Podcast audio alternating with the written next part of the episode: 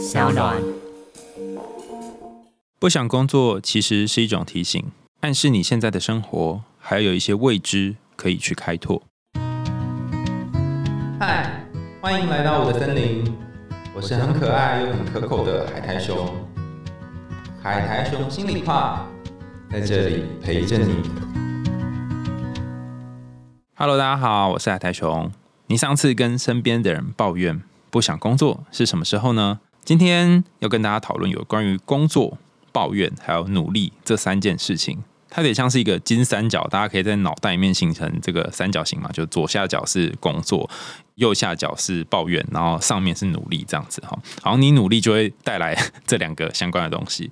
首先要很感谢大家的支持跟鼓励哈。之前不是马克来那一集嘛，我就跟马克抱怨说怎么办？为什么他都有很多很多个评价跟那个星星，然后我很少这样子？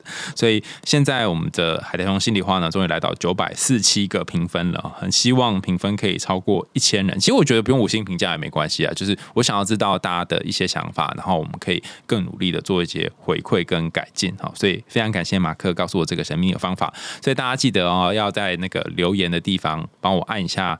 评价你不一定要评五星，但是有什么想法或有什么想要听的、想要说的，都可以在留言的地方告诉我们。那有人就在粉砖告诉我说他，呃觉得这个节目帮助他很大，然后失眠的时候都是靠听我们节目入睡的，然后我也很开心。那他说他可能没办法在 Apple Podcast 留言哈，因为他使用的不是那个 iOS 的系统，那也没有关系，大家就可以到 Sound 留言。那 Sound 的留言蛮特别，就是你在留言之后呢，它下面就会带那一集的节目内容，所以大家可以下载 Sound APP，然后就会看到你的留言，还有其他人的留言。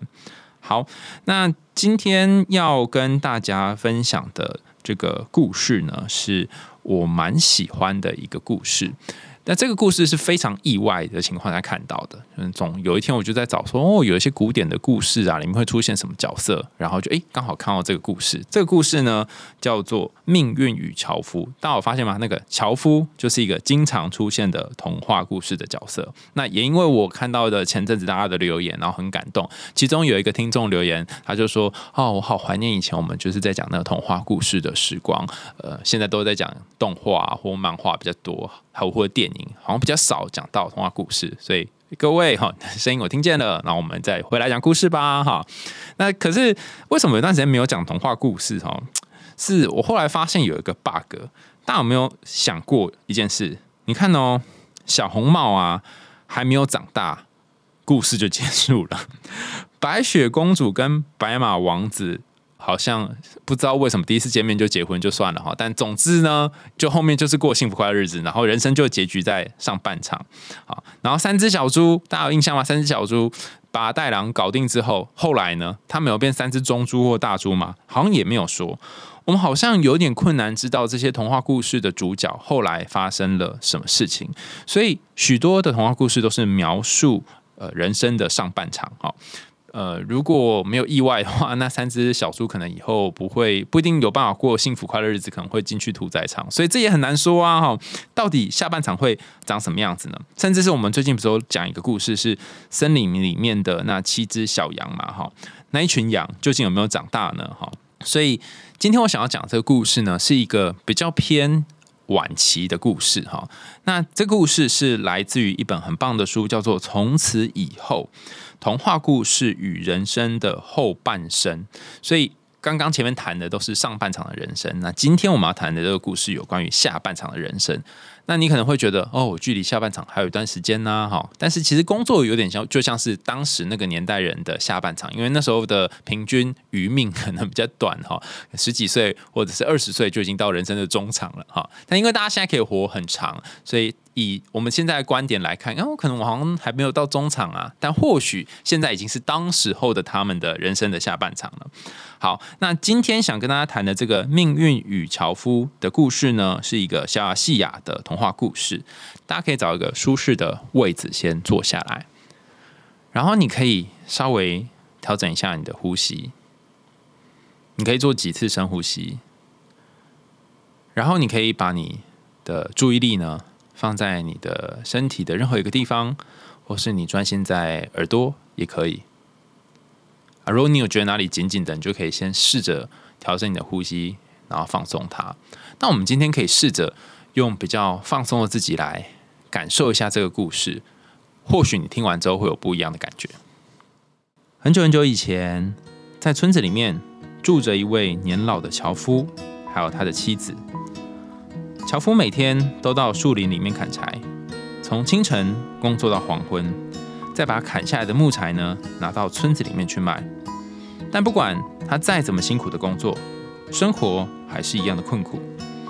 白天赚来的钱只够全家人吃一顿晚餐。老人的两个儿子很快的长大成人，成为老人的助手。就这样，父子每天就能够砍上三倍的柴，然后挣上三倍的钱。可是他们吃饭的量呢，却也多了三倍。因此，老人的情况并没有多大的改善。于是，他的两个儿子干脆就出远门去寻找自己的幸福。二十年之后呢，老人终于受够了。他对妻子说：“我一生为命运操劳，命运却从来都没有给过我回报。”他诅咒着说：“从现在起，命运如果还眷顾着我的话，就让他自己。”来找我吧。于是老樵夫就对天发誓，从此之后不再工作了。他的妻子大声说：“天哪！要是你不工作，咱们就会没饭可以吃啊！你怎么敢这么说呢？好运气只会给那些高贵的苏丹人，不会找我们这样的穷人呐。”但不管他的太太怎么说、怎么讲理、怎么哭闹，都无济于事。这个老樵夫呢？仍然拒绝工作，然后只想躺在床上休息。不久之后，有一个陌生人来敲门，他想说借用一下老樵夫的驴子。陌生人就解释说，他在树林里面呢，还有一些事情要做。然后他说他注意到老樵夫的这个驴子呢，正闲着没事干，因为老樵夫已经 retire 了嘛，哈，就是退休没做事了。所以老樵夫呢，就一口答应了，好，借你借你这样哈。但他仍然，老樵夫仍然懒懒的躺在床上，然后就说：“呃，这个呃驴驴子就在那里，然后如果你要的话，就去拿吧。”就交代他说：“你要把这两只驴子呢，哈，就是用完之后加满油，就要记得喂它们。”这样，陌生人就牵着驴子走到森林的深处，跟大家讲：“这个陌生人他不是普通人，而是一个 magician 魔法师。”他透过施展魔法，发现了有个地方埋藏了很多的宝物。他找到了那个地方，挖出许多的金银财宝，然后将这些财宝呢放到驴子的背上。正当他心满意足的准备带着这些财宝离开的时候呢，有一群士兵迎面而来，朝他走了过来。陌生人看了非常害怕，他知道。一旦士兵发现了他的财宝，就会盘问他，而且一旦他的魔法被揭穿，他的小命就不保了。因此，他就赶紧躲进森林的深处，从此再也没有人见过他，也没有人会谈起他。士兵们走在路上，发现没有什么异状。两头驴子呢，在森林里面静静等了好几个钟头，最后。他们就沿着老樵夫带着他们走过无数次熟悉的小路，回到自己的家。驴子回到家的时候，老妇人看到了他们疲惫的模样，跑上楼说：“快下来，快下来，亲爱的，快点看啊，赶快来解下驴子身上的包袱，他们好像要累垮了。”老樵夫哦，打了一个哈欠，在床上呃翻了一个身，然后回答说。我不是告诉过你很多次，我再也不要工作了吗？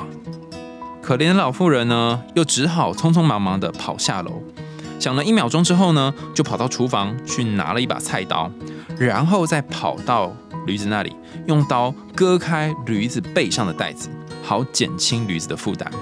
霎时之间，黄金和珠宝呀，从这袋子里面倾泻而下。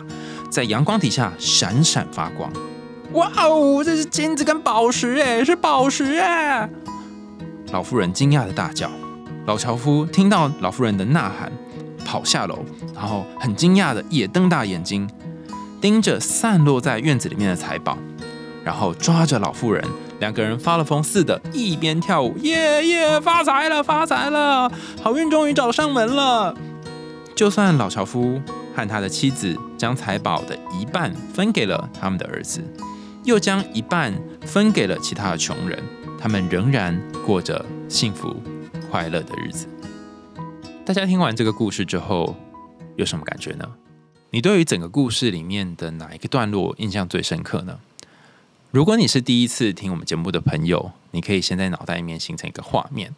那如果你已经听过很多次的，先不要太快的跳到那个诠释里面，你可以先在你觉得感觉比较明显的那个画面稍微停留一下，然后想一想，或是感受一下身体有没有什么讯息或者是感应出现。那为什么要突然请大家做这件事？哈，这是这件事情是这样的，就是最近我跟 Skimmy 两个人就在那边一直练那个冥想啊、打坐啊，然后我发现一件事情，就是有些时候，呃。你静下来，然后不问自己为什么的时候，你就只是感受什么东西从你身上流过，去看 what 而不是问 why 的时候，不要太快去解释，你会得到一些你意想不到的东西。比方说，你会发现身体的某一部分紧紧的，那甚至我还有几次就是坐着坐着，然后就觉得好想哭，就不知道为什么，就是很想哭。所以我也希望大家可以在跳进解释之前，哈，然后先感受一下。那如果你是一个需要花久一点时间感受的人，就像我一样哈，你可以先按暂停，然后感受完之后再继续往下听。好，那如果差不多之后，我们就要开始来讨论这个故事了哈。刚刚有说这个故事呢，是我们引用自一本书，叫做。从此以后，童话故事与人的后半生。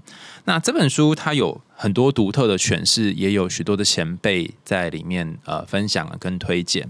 那为了避免跟他们的这个讨论重叠哈，所以我就是先说我的看法。但因为一个故事有各种不同的诠释的角度哈，所以呃，我觉得可能就是大家可以先听听我的说法，然后再去找这本书。里面的这个描述跟诠释来看，好，但是呢，我们这一集很特别哈，呃，讨论这个故事之前呢，我们要讲一个故事中的故事哈，剧中剧哈，这个故事呢 是为什么觉得很有趣哦，就是。我常常听到一些商业类的讲座，都会有一些很很厉害的经理人来分享。那我觉得他们最厉害的地方是，他也会用一个故事当做开头，然后给我们一个小故事大启示，这样子。好，这个故事呢，也是讲跟呃休息还有努力有关的。那我简单讲一个，就是故事中的故事。这个故事是我看到一个企业讲师叫做陈国正在《经理人》里面写的一篇文章哈。这篇文章叫做《老樵夫砍柴》啊。然后标题是“学习是必要的停顿”。好，那这里有一个一样的 term 嘛，哈，老樵夫。那这个故事大概是在说，哈，我们在经营我们的人生的时候，不断往前冲刺的时候，有些时候你一直很拼命、一直很努力的人，反而没有办法得到自己想要的东西。就像是，就周木之心理师有一本著名的著作叫做《过度努力是人生最完美的逃避》。当他在讲这句话的时候，我真的觉得非常的认同，就是。你在努力的时候，没有人会责备你努力，所以你可以一直让自己在这个努力的假象当中，然后去逃避一些你真正在意的东西，比方说逃避你的身体健康，逃避你人生该去面对的问题等等。好。那因为没有人会责备你努力嘛，哈。可是当你累得半死，你不一定能够得到你想要的成功。好，那我简单说一下刚刚那个老樵夫与砍柴的故事哈。他基本上就是写有两个樵夫，一个是老樵夫，一个是年轻的樵夫。然后年轻樵夫呢，他非常羡慕老樵夫，每一次都可以砍柴，然后砍出那种高质量的木材，不论是品质或数量都很好。然后。这个年轻樵夫就很嫉妒嘛，他就焚高继鬼，真不夸张，真是焚高继鬼，日以继夜哈，就是一天到晚很努力的去砍砍砍砍，就是从日出砍到日落，但不知道为什么哈，总觉得自己的质量都是赢不过那个老樵夫。那隔天他又在更早起来，又更晚结束，那几天下来，几个月下来，他的质量都赢不过老樵夫。有一天呢，他就不耻下问，就跑去问老樵夫说：“你到底是怎么办到的？”你怎么可以砍出这么多这么棒的木材？然后老樵夫呢，也就是觉得对新兴学子呢有一个教育之道，所以他讲了两个秘诀。他说，第一件事情是你的体力是会下降的，所以如果你一整天都在砍木材，那你生产的品质就不会太好。第二件事情是你的斧头也会被磨钝，所以你要留时间来磨斧头。那后来年轻的樵夫才知道说，哦，原来老樵夫回家休息不是就只休息而已哦，他还回去磨他的斧头，让隔天早上他斧头可以更锋利，所以可以砍出更棒的柴。所以这个切讲师陈国正呢，在这篇文章里面就跟大家说，有些时候这个休息或是这个停顿，反而可以让你走更长，而且是更有质感的路。那我想要。讲这个故事中的故事的原因，是因为呢，故事通常有两种理解的路线哦。一个就是这个故事带给你什么隐喻，然后这个隐喻是跟你个人经验有关，它有一点像是寓言类的。那另外一个路线是，它是反映了你什么样的内心世界。就樵夫不是真实的你生活当中的任何一个人，他是你心里面的一个樵夫。老妇人也是你心里面的一个老妇人。那这个路线的说法，就像我们之前有一集，就是中影心理师有来跟大家分享的，就是。聂小倩的故事是一样的，就是聂小倩不是一个真的女鬼，或是你旁边一个长得很像女鬼的人，而是你心里面的某一块聂小倩。好，那所以我们现在来谈呃第二条路线哦，第一个就是走预言路线的嘛，刚刚经理人的这个路线。那我们第二个谈呃内心的这个路线呢，我们称作深度心理学。那在深度心理学里面去谈樵夫，就像是在谈裁缝或者是木匠一样。那你就说，哦，裁缝、木匠跟樵夫明明是三个不同的职业啊。那我想先问大家一个问题：这三个职业，你有没有发现有没有什么共同的地方？其实，在中古世纪的欧洲呢，这三个职业——樵夫、裁缝跟木匠，都是一个很常见的工作。它的概念大概跟我们现在的上班族一样哦，朝九晚五啊。那除了它常见之外呢，还有一个要点就是，它是一个手工业，就是不论你是砍柴，或者是缝衣服，或是做木匠，你都是需要，你都是需要劳力密集、不断不断的做的工作，所以。在那个时代呢，只要有心，你就可以变成樵夫。不对，就算你没心，你也可以变樵夫。只是你砍出来的柴，或是你缝出来的这个衣服状况好坏的差别而已。好，所以这些脚踏实地工作的人呢，他们有一个特色，就是。用现在的话来说，就是没有被动收入了哈。如果大家知道 想知道什么是被动收入，还有如何制造被动收入的话呢，欢迎去听我们前面花富的那一集，有在讲有关于股票跟投资的部分。好，总之就是要有做事才有累积啦哈。在他们那个年代，你要砍柴，就你砍一公斤的柴，就是一公斤的柴带来的财富，比较少像这个故事里面这么爽哦，就是躺在家里面睡觉，然后天上就会掉下金子来。所以这一类的故事当中，好像如果我们只看它的。表面叙事就是只看它表层有关于呃，刚刚我们讲经历人这种说法，会不会他就只谈就是说哦，我们做事就是要一步一脚印呢？好，看起来也不太对呀。呃，因为这故事是樵夫不工作之后，然后就获得金子嘛，所以如果按照表面叙事的路线，就是哦，我们要跟樵夫一样投机取巧喽，那我们就躺着睡觉，然后天上就会掉下金子来吗？哈，如果你真的这样做，然后饿死的话，千万不要帮我们留一星评价，知道吗？因为我没有叫你就是什么都不做，然后等饿死哦。因为我觉得时代已经有点不一样了哈，就是说，当然你可能有不同的方法可以累积你的财富，可是。我觉得这一个故事，他想要跟大家谈的一件事情是：当你内心有一种很想抱怨，或是觉得很烦，然后很不想努力，你心里面那一只樵夫哈，那一只那一只樵夫在说：“我不想努力了，阿姨我不想努力了，或是就姐姐我不想努力了，是老弟我不想努力了。”哈，你这个不想努力的感觉跳出来的时候，你可以想一想，就是这个不想努力，他想跟你说什么？可能是你身体已经受不了了。可能是现在你正在做的事情根本就不是你想做的事，可能你有其他的梦想，你有其他想去的地方，所以呃，你不是不想做工作，而是你不想做现在的工作。好，那这个可能大家都知道嘛，哈。可是我觉得这个故事最厉害的地方是，这个樵夫他真是很有种，那跟梁静茹既有勇气，他哪里有种呢？他竟然可以做到一件事情，是真的不工作。比方说，你当然常常很听到同事说：“呃，不想做，我要离职啊！我这个工作真是太痛苦啦！这老板又很机车，然后主管又不听我啊！我不做，不做，不做，我这个月做到这个月底，下个月就不做了。”这种人很奇怪哈，他通常就是会做好几个月，然后几年之后，他这个人还是会在那里，那就觉得很奇怪啊！他抱怨到底抱怨什么劲呢？哈，就是有些时候我们是不敢不努力的，就是不敢。放弃掉现在有的一些安逸，然后去做一些改变。那我觉得这个樵夫虽然看起来好像在睡觉，可是他做了一件大多数的人都不敢做的事情，就是真的躺平。他不是象征性的躺平，而是真的躺平哦。他去躺在他家的床上，然后完全不做事。好，那什么叫做真实的躺平呢？我们可以看到故事的一开始哈，这故事一开始呢有两个角色，不知道大家有没有印象哈？他故事的第一句话，我古时候在学这个有关于童话故事的分析跟讨论的时候，老师就跟我们说哈，所有童话故事呢，最重要的就是第一句话，然后你看懂第一句话呢，后面你就会轻松如意。那我以前都觉得就就假的吧，骗人吧，师傅想上课啊哈。但是我看了这么多个之后，就到至少到目前为止，我觉得哎，好像有点道理哈。第一句话是村子里面住着一位年老的樵夫和他的妻子，所以这里讲了两个人，一个人是老樵夫，一个是他太太。那老樵夫，如果大家有印象，听我们之前的几集故事，你就会发现。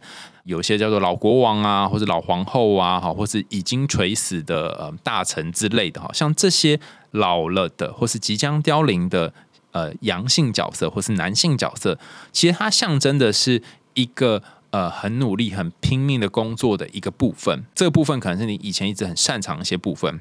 那这个部分呢，他已经打算不干了，或他很累了，他想要休息。那另外一个角色是他的妻子。你看哦，妻子一直到最后故事的结局，他都还跟他先生说：“哎，那个驴子回来了，拜托我去帮我把那个袋子拿下来。”就是妻子，她是从头到尾才是没有在做事的那个人，所以整个故事，妻子从本来不做事，然后慢慢慢慢的哦，最后他去做了把那个袋子割破的这件事情。如果我们看这个结构，你就会发现，它其实是一个阳性的力量。假设以樵夫代表阳性的力量，然后妻子代表一个阴性的力量，然后他是阳性力量慢慢不做事，然后阴性力量开始做一点事，然后做了一点事情之后呢，哎，终于两个人的生活有了一些特别的转换。那以上这段呢，如果你是第一次听我们节目，可能有点不懂什么叫阳性力量不做事，阴性力量做事哈，就是我不知道大家有没有打过。太极拳，或者是学过一些跳舞之类的哈。我之前听过一个跳舞的老师跟我们分享一件事，他说很多人在学习跳舞的时候呢，都觉得他要跳对，然后每个动作都要在拍子上。可是当他越想要做这件事情呢，就越不敢跳。那越不敢跳呢，就是什么鬼都跳不出来。于是可能报名的课程交了学费，然后我们就是在爽歪歪的赚他的学费，可实际上他都没有来，或是来了就站在那里坐在那里。然后我就问那老师说：“哎，老师，那通常这种学生你会怎么劝他们可以开始试着跳？”然后那老师就通常会跟学生说：“你要先跳错，才有机会跳对。”我想想，哎，好像有点道理哦，应该要先跳错才对。那我就说，可是我如果跳错，我怎么还会跳对呢？然后他就说，你得要先试着去跳几次看看，感觉一下那个身体的状态，然后慢慢慢慢的去修正你身体的呃平衡等等。所以重点不是你做的好不好，而是你愿不愿意让自己放开去做。那我用这个例子来去举呃阴性跟阳性的部分，在于。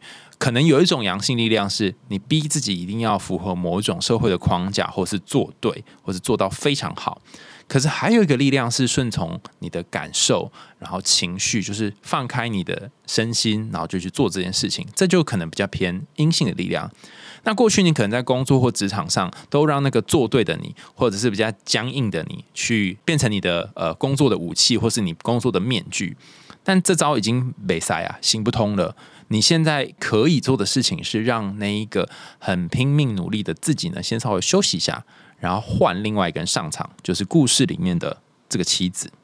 好，所以这个故事的老樵夫呢，他发现脚踏实地，然后就算我们不管通货膨胀好了，感觉他不管怎么赚。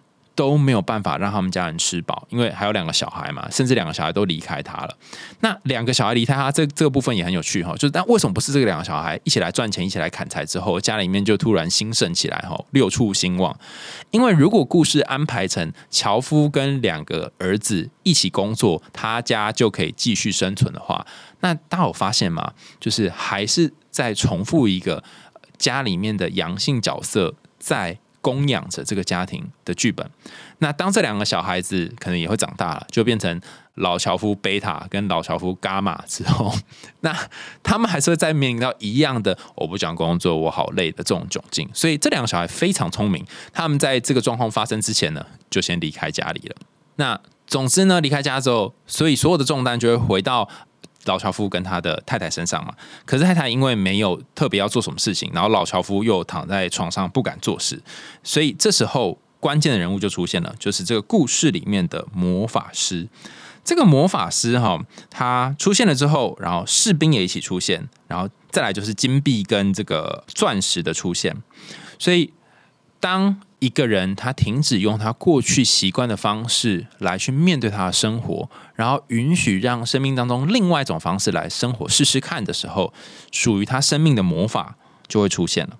好，那如果我们把这一段话哈稍微翻译一下，有点就像是这样是。你以前可能都是仰赖的自己的某种技能或一种特质在生活，譬如说理性思考啊、分析啊。可是你发现哈，因为这样子的方式已经把你内在的某一个部分给燃烧殆尽了。你开始上班的时候眼睛已经无神了，然后你不知道自己在干嘛了。那这种时候，你就该让那个不断燃烧的自己呢，给他一点时间休息，然后让其他的，比如说温柔啊、感受来接班这个部分。就是所谓的阴性的力量，所以简单说就是那个政党轮替的概念了哈。所以魔法师跟老妇人的出现呢，就是阴性力量的展现。不过魔法师刚刚我说魔法师是一个很独特的角色，我们先看一下故事里面说什么哈。魔法师呢，他找到财宝，然后把财宝放在驴子的身上。诶，大家有没有觉得有点怪哈？就是魔法师他既然是 magic 魔法师。他应该可以变出指引他通往宝藏的地方，然后去到有宝藏的地方，然后用某种浮空术让宝藏可以跟着他回家。他为什么还要弄两条驴子呢？就跟人家借驴子啊？那这个借驴子其实是一个很重要的关键，意思是说，你可能工作到二十几岁、三十岁。然后你开始厌倦你现在的工作了，可是你厌倦这个工作，不代表你要完全的放弃它。它可能是你现在的驴子，这里的驴子可能是指你目前的存款、你身边的人脉、人际关系、你学过的一些技能跟知识。你虽然不想做这行，但是以上的这些东西可以协助你去做下一件事。就像许多连续创业家，他创业 A、创业 B、创业 C，嗯，每一次都失败，可是在 D 的时候可能就成功了。那前三次的失败，就是他第四次成功的养分。所以看起来魔法师借重驴子，然后请驴子来背这个财宝，看起来好像蛮奇怪的嘛？为什么不靠他自己呢？我的理解是，这里有个隐喻是。他其实靠着他过去所累积的这些东西，然后让他可以承载这些财宝。你可以想象一下啊，当你去一些大卖场买东西的时候，如果你一直在那边挑物品或挑你想要的食物啊、呃零食啊，你要拿在手上是很累的嘛。所以你在进去之前，你会先做一件事，就拿出篮子跟拿那个推车嘛，让你可以装这些东西在篮子里面。所以驴子在这个故事里面，它就像是大卖场那个篮子一样。简单的说，它就是你生命宝藏的容器。那生命宝藏容器呢，通常有一个特色哈，就是它必须要有一点好奇心，有一点。对于未来想说哦，想试试看哦，或是会发生什么呢？哈，如果这两个驴子是那种啊，Vicky 啊，Vicky 啊，哈，就是这个呃魔法师不认识哈，就 b o s s 应该应该是一个拍档吧，哈，然后可能就不去了，那就惨了，那他们就没有机会可以看到宝物了。所以你可能要先对于未来或不确定有一些好奇心，也就是说，哈，这更白话一点，你愿意放下原本安逸的环境，去做一些新的尝试。那这个新的尝试可能会带给你财宝，但是可能会没有，因为你可能会被士兵杀死。但是这个跨出去的勇气是值得嘉许的。好，有关于这个驴子跟改变好奇心这件事呢，因为我们在另外一集哈，就是布莱梅乐队有讲过了，所以有兴趣的话呢，大家可以去听布莱梅乐队那一集。所以我们来回来今天的故事。今天故事除了 Magic 驴子之外呢，还出现一个角色叫做士兵。这个士兵代表是什么呢？好。这里隆重跟大家介绍一个我自己创造的名词，叫做“心灵守卫”。我自己创造这个名词，我都觉得好中二哈。就是我年轻的时候玩过一个游戏，叫做《暗黑破坏神》哈啊，里面有个角色叫做刺客。刺客感觉在很多 RPG 里面就会拿着刀子啊，拿着爪子去攻击人哈。啊，当然《暗黑破坏神二》的刺客也是如此。不过如果有玩过的就知道说，还有这个刺客呢，跟其他游戏的刺客有一个不一样的地方是，他会放陷阱，就在怪物的四周放两三个陷阱。那其中一个陷阱呢叫做心灵守卫，然后那个陷阱就会喷出闪电。那放一个陷阱就会喷出三四条闪电吧。那如果你放三个陷阱绕在这个怪物的身边呢，就会喷出很多条，然后同时贯穿它，然后怪物就会挂掉。这样子，好。那这个心灵守卫的这个陷阱呢，我如果没记错，应该叫这个名字啊。如果我记错的话，麻烦大家在留言告诉我哈。那为什么会想到心灵守卫这个词呢？哈，其实我觉得人生当中心灵守卫就是你过往的习惯。刚刚我举暗黑破坏神这个心灵守卫这个技能的名词呢，大家可以发现哦，当一个怪物在你生命当中出现，那以前你就会习惯放两三个心灵守卫在旁边，然后最后这个怪物就会被你的闪电杀死，这是你习惯包围怪物、解决怪物的方法嘛？可是过往这些习惯，如果有一天你发现一只更强大的怪物，甚至它是有闪电抗性或火焰抗性的怪物，你透过心灵守卫完全干不掉它的时候，那你就要换别的方法。在人生当中的心灵守卫，我觉得更直接一点的说法就是那些你应该做的东西。比方说，可能以前你透过孝顺家人、体贴别人、帮别人着想，把该做的事情做完，好好读书、认真工作，成为一个有用的人，这些种种的事情，你把这些事情做得很好，然后别人也因为这样很喜欢你，你解决了非常多人生的怪物。可是现在你发现，你做完了上面这件事情，好像心里还是有什么地方空空的。好像不管怎么样，都是觉得有什么地方怪怪的，所以这些时候你看起来是被，就是某个角度你是被这些守卫保护，但另外一个角度是你被这些守卫给限制住了。比方说，我认识一个朋友，他是工程师，可他真正有兴趣的事情是画画，然后。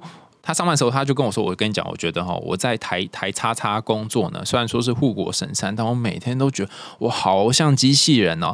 然后去里面就没有灵魂，然后回来的时候灵魂好像又有点飘飘渺渺这样子哦。然后哦，他用台语讲，他说‘茫茫渺渺’，应该是这样念吧，就飘渺的感觉。所以他说他回到家之后呢，拿出 iPad 才是他人生的开始。”那我就说，你拿 iPad 开始画画，他就用有一个 iPad 的软体，我忘记叫什么，反正很多人在用哈，就是呃，你用手指或是用笔就可以在上面画。如果大家记知道的话，可以在上面留言给我。然后画完之后，他就觉得有一种舒畅的感觉，他就告诉我说，他觉得对他来说，绘画就是一种魔法。这个魔法大概没有办法喂饱他，所以他一边做令人称羡的高薪工作，可是每一天都觉得自己像是那个累趴趴的老樵夫。那你可能不像他一样有一个令人称羡的高薪工作，但你可能也有属于你的小魔法。我说的不是那个魔法小卡啊，哈，是你真正的魔法。你可以想想看，你在做什么事情的时候，你会觉得自己像在做法。糟糕了，这样听起来好像有什么灵异节目？你在做什么事情的时候，会觉得那个真实的、比较柔软的自己被你活出来。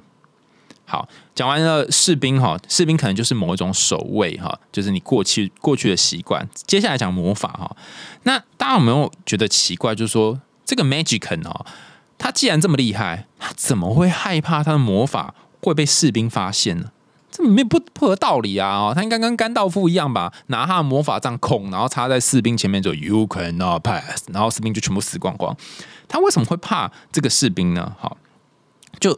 以魔法这个角度而言呢，我们可以看很多的童话故事里面都有类似的概念。比方说，灰姑娘的马车呢，只要过十二点就会消失不见；美人鱼呢，如果没有让王子爱上她，就会跟邓紫棋一样变成泡沫，不对，跟 邓紫棋的歌一样变成泡沫。所以有些事情，如果你被公开摊在阳光下，它可能就会变成另外一种形状。那这里想要提供大家一个问题哈，就是。有点是无讲真答，我们在后面会回答有关于这个无讲真答的问题。你觉得魔法师为什么这么害怕他的魔法被发现？在今天的故事当中，如果魔法师的魔法被发现了，然后他会被抓起来，你觉得这一段的隐喻是什么？他到底想讲是什么？好，那如果如果你有一些想法的话，你可以在纸上先写下来，或是你可以先按暂停，然后先偷偷去留言哈。然后我们在节目的最后呢，会跟大家分享我的看法啊，因为可能会有各式各样不同的看法。那我们就接着往下讲了哈，就是魔法部部分，等下我们回头再来讲。接下来我们看那个老妇人哈，老妇人呢，她在整个故事当中，只有在最后稍微登场一下哈。大家可以看一下这个老妇人她是怎么登场的哈，她是。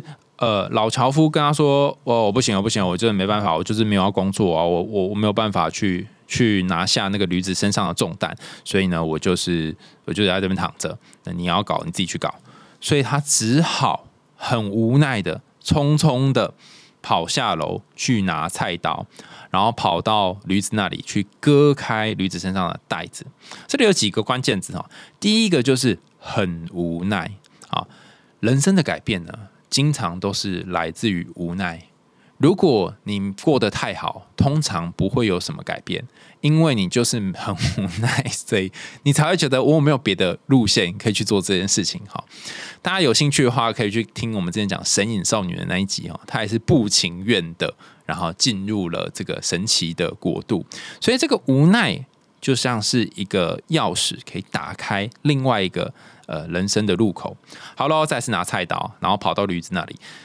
那为什么他不把驴子身上的两个袋子拿下来？就是呃，袋子 A、袋子 B 哈，拿下驴子呢？啊，你可能啊，我猜哈，可能就太重了，重到他的力气可能没有办法拿下它。那如果今天是老樵夫，他可能要砍过这么多次柴，他一定就会拿下它。那这里也意味着，当你用一个比较温柔的，当你用一个比较温柔的力量获得的东西的时候。它可能不是用你以前习惯的方式去收割，收割这个词听起来真有点怪，看有没有什么比较好的隐喻啊？举个例子来讲哈，就我不是很喜欢去伴侣智商嘛，有人会来找我，我也会去找人家嘛。然后呃前几天呢，我就去做伴侣智商，那呃过程细节我就不讨论了，我讲这个智商师跟我讲的一个很厉害的东西，因为我智商的经验也很多年了，应该说被智商的经验很多年了，我从来没有。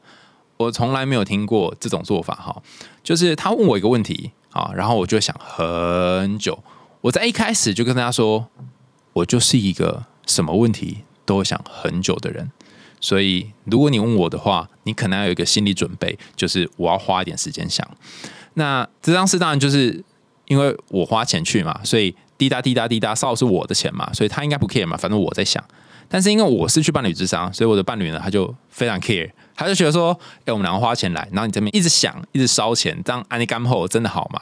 好，那后来呢？就我们花了一段时间做这件事情之后，就我想很久了，然后滴答滴答时间过，那伴侣智商师就讲了一段话，他说：“你要不要试试看？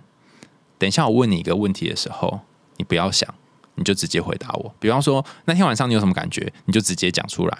那我就说，如果你这样问我的话，我一定会说没感觉。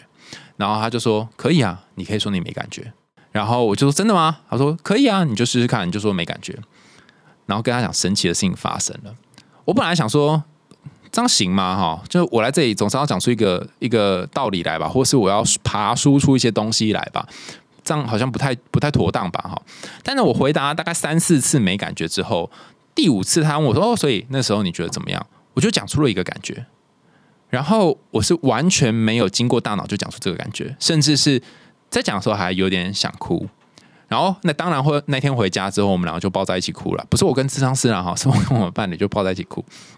就是我就觉得这个过程很奇妙。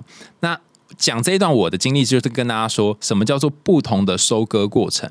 以前我习惯的老樵夫模式，就是我一定要。找出原因，然后发现是为什么，跟大家讲一个 SOP 哈，心理历程是如何。然后我也习惯这样整理自己，所以我就走这个路线，然后也过得很好。可这老樵夫呢，他就说我不想，我不想努力的，我想要休息。我还是没有感觉到。但这张是提供我另外一个方法，就是直觉。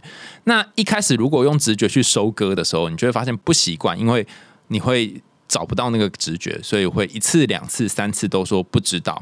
但我觉得要接纳这个不知道是很重要的，就像是那个老妇人不断的去跟她老公说：“呃，帮我们搬金子。”然后老公都说不要。但她后来接纳了，她就是没有办法叫她老公去搬金子，这是第一个。第二个是她就是接纳了，她搬不动那些金子。呃，虽然那时候他们还不知道是金子。那第三个是她自己想到了一个方法，是以前没有想过的，就是割开那个袋子，然后看里。里面是什么？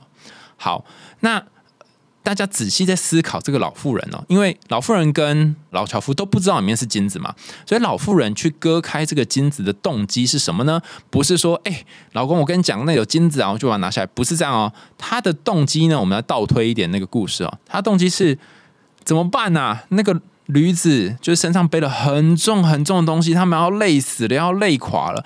再这样下去的话呢，这两头驴子就居居了。所以他是为了想要减轻某一种压力，所以才割开那个驴子身上面的袋子。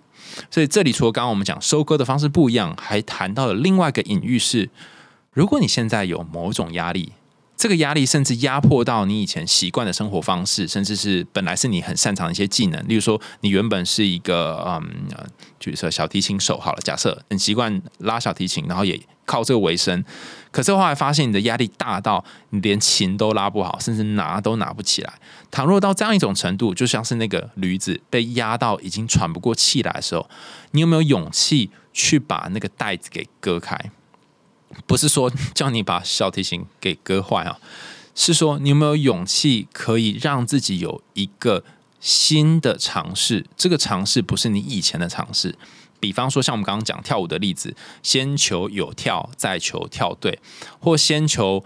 那个小提琴的弓放到弦上面，然后再求拉出一两个难听的声音，而不一定要一次就要把事情做好。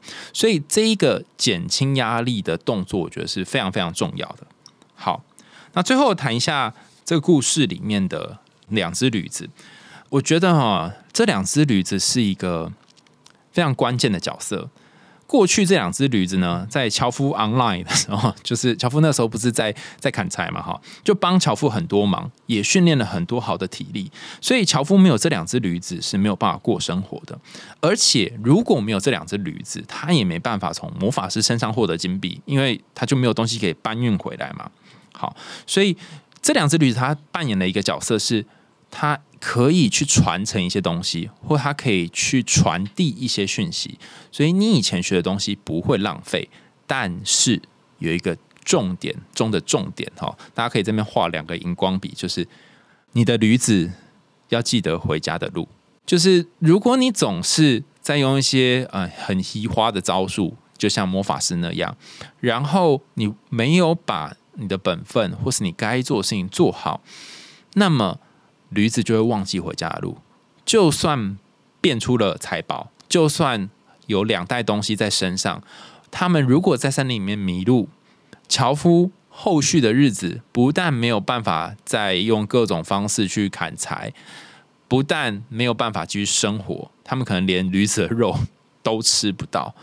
所以，当你在尝试一件新的事情的时候，我觉得比较风险小的方法呢，就是渐进式的。离开你的舒适圈。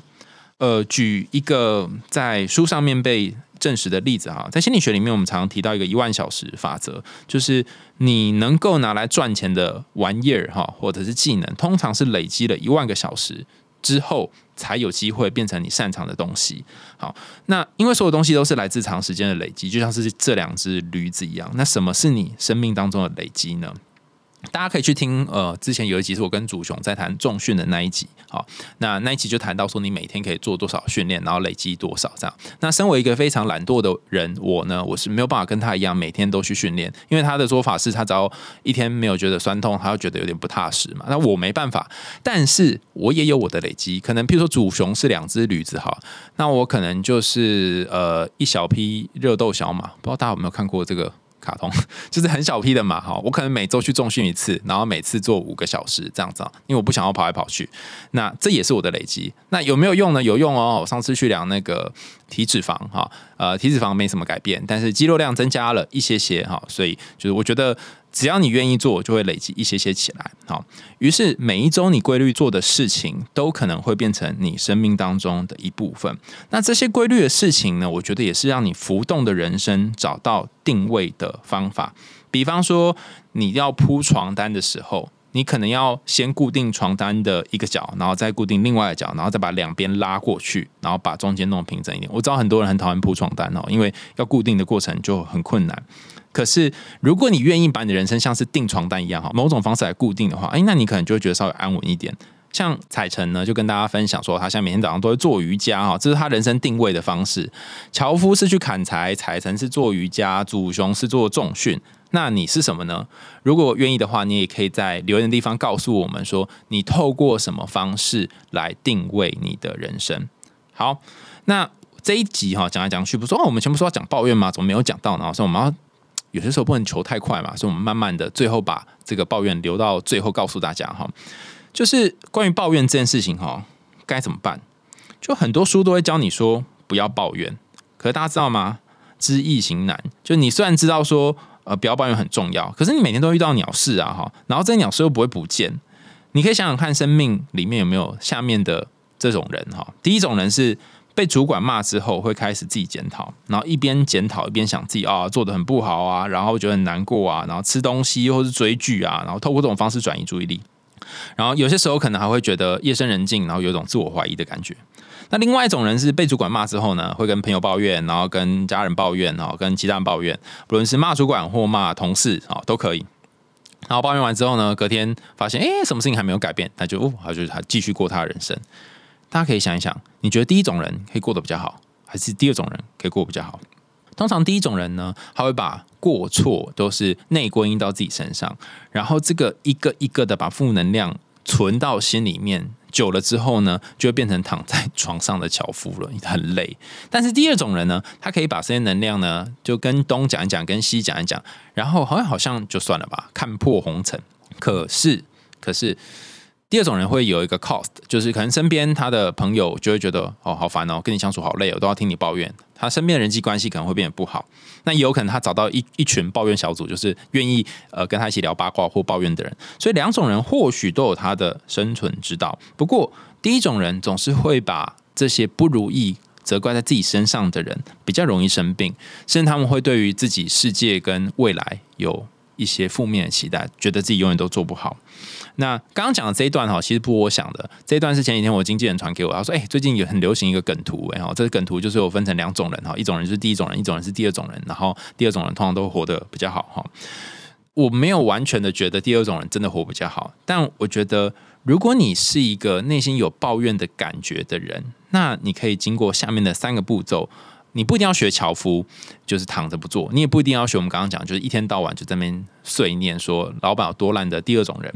你可以透过下面三个步骤，让那个抱怨的感受跟负面感觉呢，可以变得比较不一样哈。第一个步骤是接受自己的有限，然后认清有些事情就是无法改变。这个接受有限呢，非常的困难。但他会需要一点时间的练习，比方说，我就是不够高，拿不到上面的东西；我就是耳鸣，所以有些声音听不清楚；我就是呃身体不是很好，所以我晚上十点就要睡觉。如果关于接受有限这件事情你觉得很困难，然后你也想知道进一步怎么做的话，前面我们两集是谈跟接受有限有关的，一个是火星爷爷的那集哈，在谈一个啊小儿麻痹，然后身心呃身脏的呃。生长的状况下，如何用他生长的状况，可是还可以走遍天涯。那另外一个是朱心怡心理师之前谈到，他虽然看不到，可是他却可以透过很多贵人的帮助，让那个有限变成无限。那这里的关键就在于，你要先接受这个不能改变，然后去做你可以改变的事情。第二个是，你可以找适当的宣泄管道，让情绪说出口，不要变成累积。让心灵不要变成累积情绪的垃圾场。我觉得要找宣泄管道之前，你还要先感觉到自己的情绪。倘若你压抑情绪很久的人，你大概感觉不到。那如果你感觉到了，要找人讲的时候，可能你要找一个适合的对象。哈，刚刚不是跟大家分享说，我们就去做伴侣智商嘛？哈，那我是一个不太不太容易去描述自己感觉的人。虽然我们常常都跟大家说，哦，我们要跟伴侣沟通啊什么的，可是。首先，你要有东西可以沟通嘛？我很容易就会陷入一个理性讨论的模式。那因为刚刚有跟大家说，就最近我跟 Skimmy 还有彩晨在做瑜伽嘛，然后我在一边做的时候就好想哭，我也不是真不是好想哭，是真的就哭了。然后就很好笑，就在那边做那个那个倒三角式，然后一边做一边哭，不是因为拉了筋然后很痛在哭，就是不知道为什么就有一个感觉那边哭。然后一边哭的时候呢。那时候女朋友坐在呃沙发上，就是看我这边做瑜伽，很像在欣赏动物园的动物一样。然后她看在我这边做这件事，然后我就一边做，因为我不敢就看着她讲，真有点尴尬，就很怪。然后我就眼睛看着地板哦。大家如果知道什么是倒三角式的话，就像是一个三角形，然后手放在地板上，脚也放在地板上，呈现一个倒三角形。然后就这样子，然后对着瑜伽垫讲话。